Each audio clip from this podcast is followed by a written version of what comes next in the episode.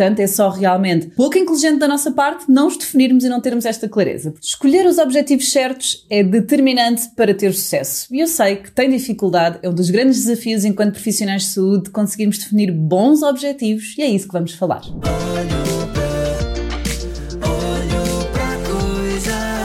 Bem-vindo ao episódio 148 do meu podcast Olho para a Coisa com Ana Gonçalves e hoje sobre o tema dos objetivos, não é? Estamos aqui em rampa de lançamento do início do ano, grande dificuldade que nós temos em parar para planear e os objetivos vêm aqui como algo determinante. E não tem tempo para fazer aqui um plano milagroso de 50 páginas, de grandes reflexões, está tudo certo, mas desafio pelo menos a ter um objetivo concreto, bem definido, que é o que vamos falar hoje, o que é que é isto de ser bem definido, para conseguir trazer os resultados certos na sua clínica. Durante muito tempo, eu passei aqui a estar nesta gestão intuitiva que criava grandes perigos, não é? Não só porque eu não conseguia medir o meu progresso, porque eu quero ter mais clientes, mas depois eu nem ficava satisfeita, não é? E nem via que, ok, quanto é que eu tive mais, não é? Desde o ano passado.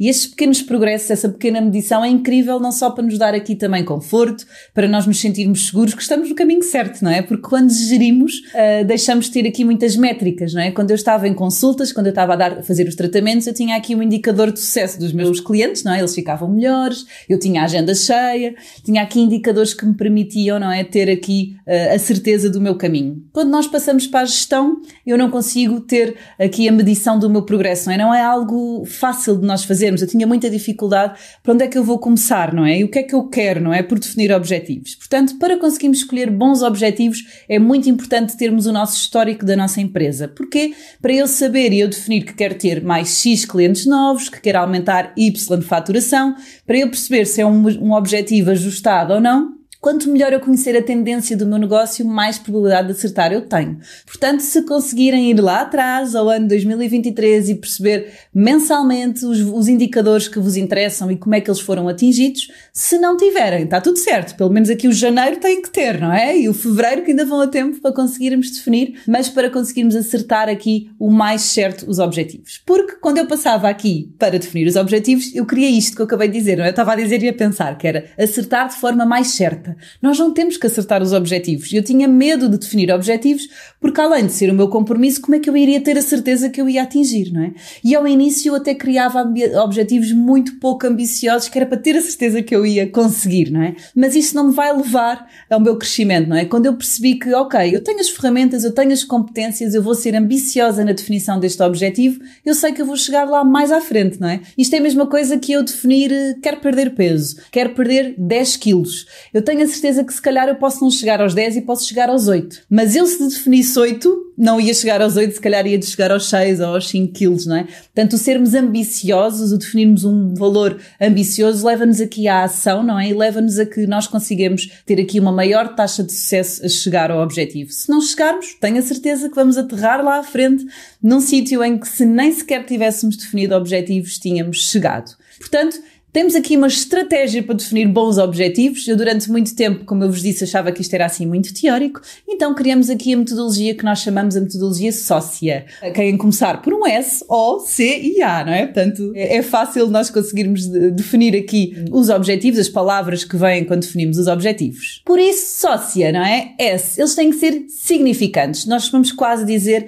se o meu filho, se a vida do meu filho dependesse daquele objetivo, só assim é que eu realmente dou-lhe importância para conseguir chegar lá. Porque se for só um desejo, não é bem um objetivo, eu não vou conseguir criar ações para chegar lá. Portanto, ele tem que ser significante, tem que ter realmente um impacto na vossa vida e é a vossa prioridade. É mesmo aquele objetivo que vocês querem, aquele mês, aquele ano, não é? Eu já vou explicar depois como é que eu divido aqui os objetivos, mas tem que ser realmente aqui significante. Depois, O, tem que ser orientado para a ação, não é? Quando eu definir, tem que ser aumentar X, tem que ser uh, crescer qualquer coisa, tem que saber uh, concretizar, implementar, portanto, tem que ser aqui verbos fazer, não é? Verbos que me levem à ação. Esta é uma dificuldade que eu tinha, eu colocava muitas tarefas, não é? Eu tenho que fazer um plano de marketing. Esse não é o objetivo. Porquê que eu quero um plano de marketing? Ah, porque eu quero crescer nas redes sociais. Porquê que eu quero crescer nas redes sociais? Porque eu quero ter mais clientes vindo dos digitais. Então esse se calhar é que é o objetivo. Ter mais clientes vindo do digital, não é? E depois objetivar Tem que ser mesmo significante, orientado para a ação, não é? De querer mais, portanto, atingir, aumentar uh, os clientes e depois o número, não é? Objetivar aqui o número. Portanto, para vocês perceberem, normalmente nós,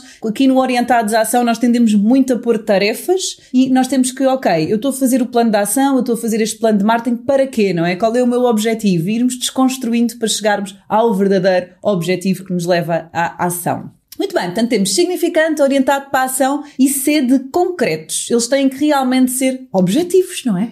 Passamos a redundância. Mas senão não eram objetivos. Portanto, nós quando dizemos que queremos aumentar o número de clientes, aumentar em quanto, não é? Porque se eu tiver só um eu fico contente, eu aumentei, mas será que é isso que eu quero, não é?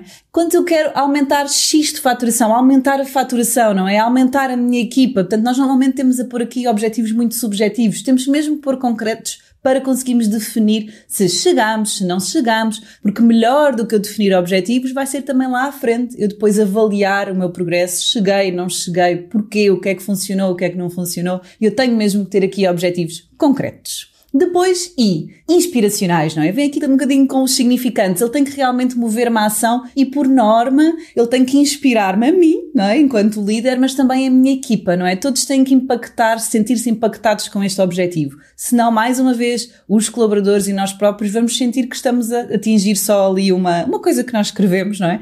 E que está ali definido. Portanto, ele tem que ser realmente impactante e inspiracional.